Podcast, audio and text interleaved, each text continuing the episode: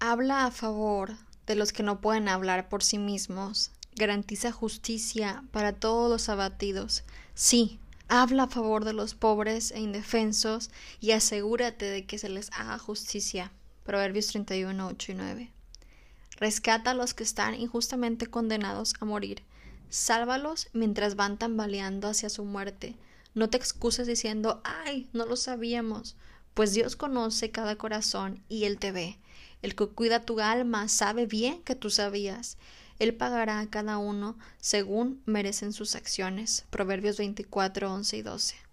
Ese pasaje es un llamado de advertencia y voy a ser súper honesta contigo.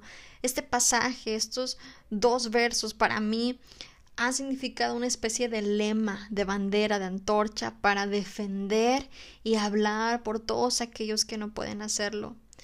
No profundizaré en el tema del aborto, y hay un episodio al respecto en la serie Contracultura, pero sí te quiero animar a reflexionar en estas palabras.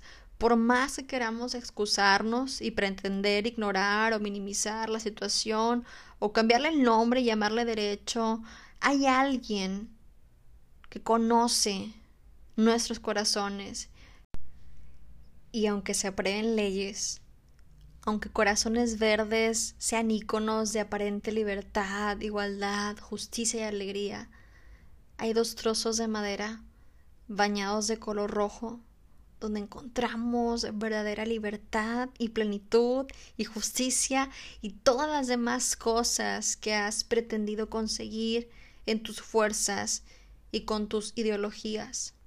Habrá justicia, pero no en tus tiempos ni en tus formas, él pagará a cada uno según merecen sus acciones.